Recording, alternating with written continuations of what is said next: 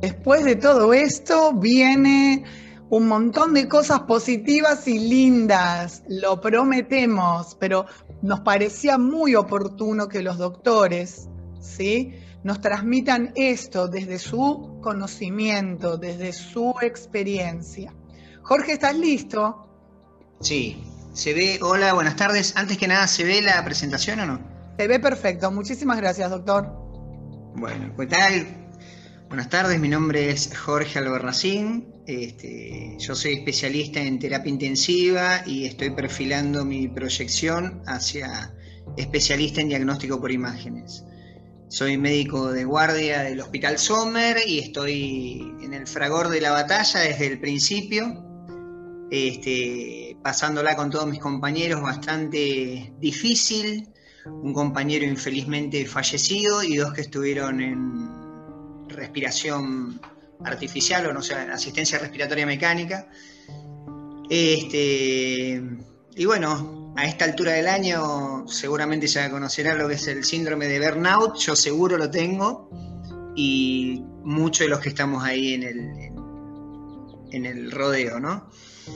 Eh, antes que nada quiero felicitar a mi colega, insuperable el PowerPoint que hizo, este, muy buena fuente, sé que consultó, una fuente que es muy linda para nosotros, que es eh, Intramed y, bueno, y otros lugares más, pero yo, me gusta mucho esa biblioteca también y, es muy, ilustró genial.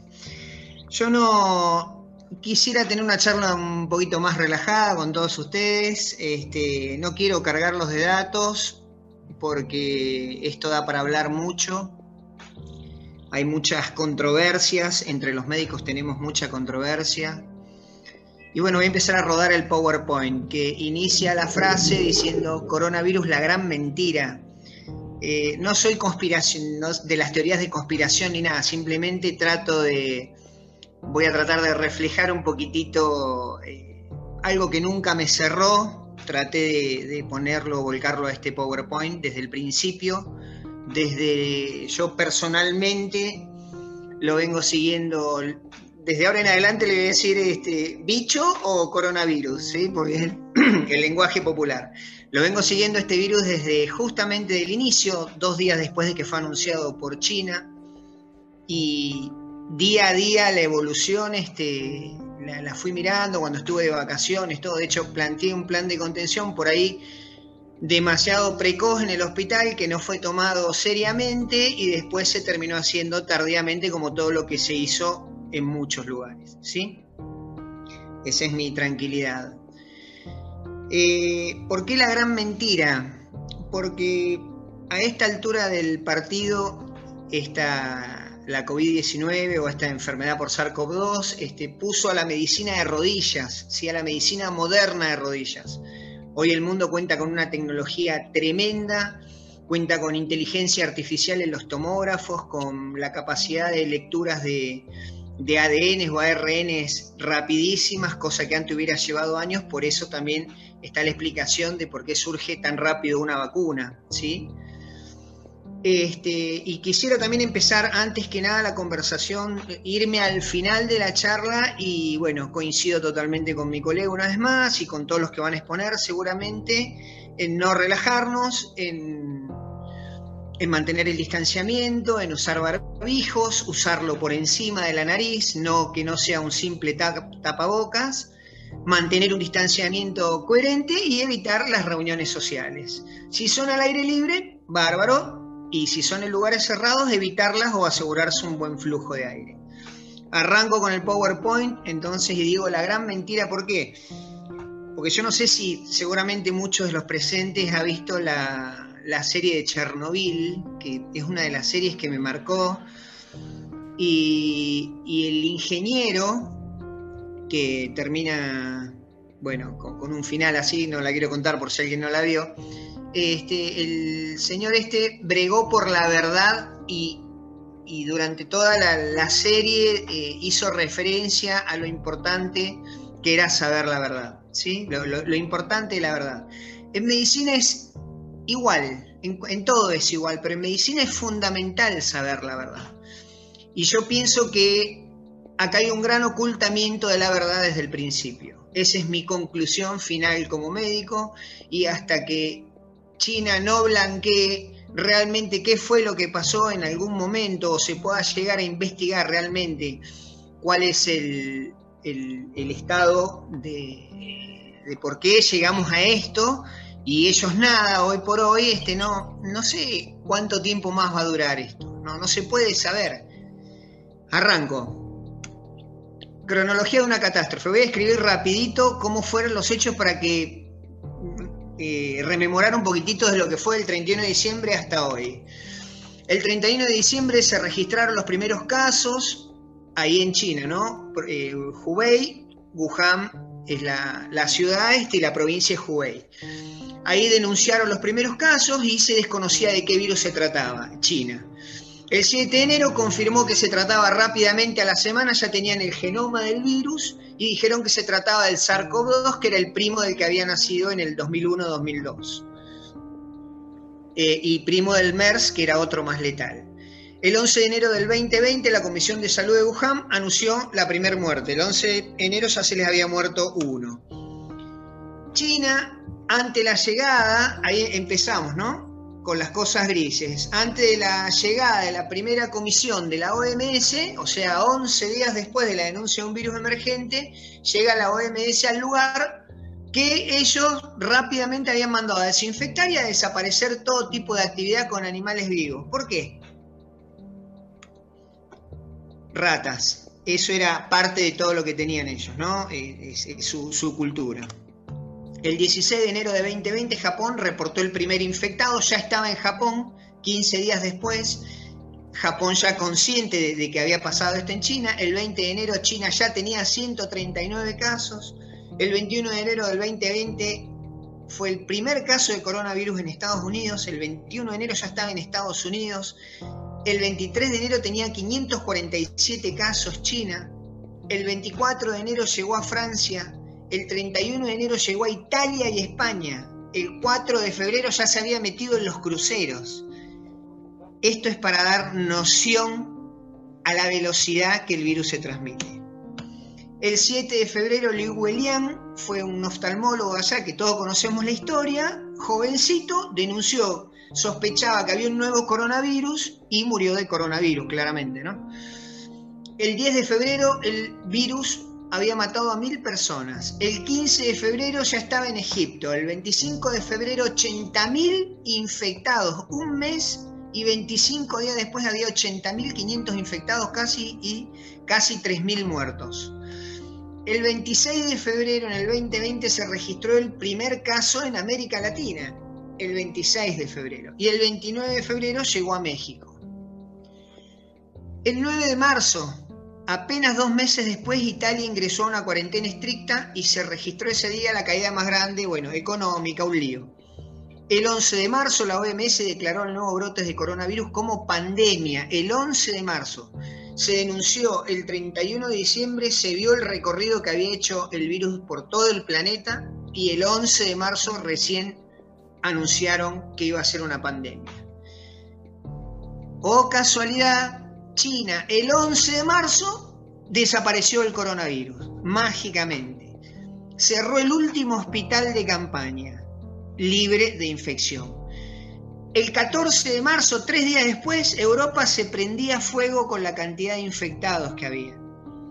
El 20 de marzo había 250.000 infectados y 1.038 muertos nos dimos cuenta que estamos ante una crisis de salud mundial que probablemente defina nuestra era. Argentina, el primer caso nuestro fue el 3 de marzo, el primer muerto fue el 7 de marzo y al día de la fecha 37.000 muertos, con una cuarentena cuasi draconiana, draconiana significa estricta, estricta como la de Wuhan, Hoy por hoy, Estados Unidos mueren casi o, más de 2.000 muertos por día. Europa con una segunda ola de la misma intensidad, casi como la primera, o peor por el agotamiento del sistema sanitario. Y China, con más de 1.400 millones de habitantes, solo tiene 311 personas infectadas. O sea, todos los infectados de China entran en un vagón como el tren Sarmiento, ¿sí? ¿Cómo hacen? Es la pregunta. Este fue un recital que se hizo en el parque acuático de Wuhan, en el Maya Beach Water Park. Este, sin barbijo, saltando, haciendo pogo todo el día, ¿sí? mientras nosotros reventamos los sistemas sanitarios. que yo me pregunté siempre, pero ¿cuán perfectos pueden ser? Porque este virus, si hay algo que tiene, es que te permite calcular matemáticamente cómo se va a comportar. Es decir, si tiene el 2,40 y pico por ciento de letalidad, sacás los porcentajes y decís cuántas camas de terapia intensiva vas a necesitar. Si toda la población del argentino o de un lugar se infectara hoy, vos podés saber cuántas camas vas a necesitar, que son todas las camas que te van a ingresar de terapia intensiva y cuántos van a fallecer teóricamente.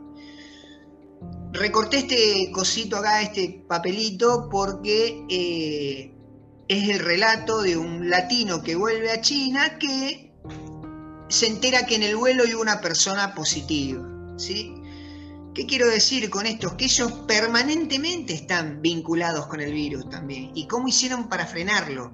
Esa es mi mayor angustia como médico. Que ellos no blanquearon nunca ni blanquean la situación real de ellos, real, real, o sea, diciendo la verdad lo intenté buscar por el lado de la cuarentena, sí, fue una cuarentena draconiana, sí, se morían, pero ellos iban al supermercado, ahí está la foto, igual que nosotros, con barbijos, algunos con los trajes de bioseguridad, pero barbijos no N95, un barbijo quirúrgico común. Nosotros hacíamos lo mismo. Yo trabajé en la primera semana de la cuarentena y no había absolutamente un alma en la calle durante 7 o los primeros 14 días. No fueron superiores.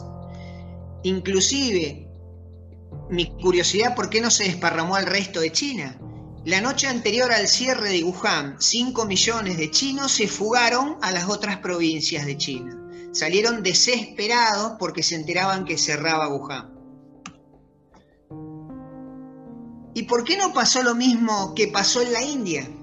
Los vecinos inmediatos de ellos con problemas eh, similares, con una cuarentena estricta de 7 meses y 25 días, hoy tienen entre 500 y 1000 muertos por día y como tienen un sistema de salud súper deficitario, seguramente no blanquean.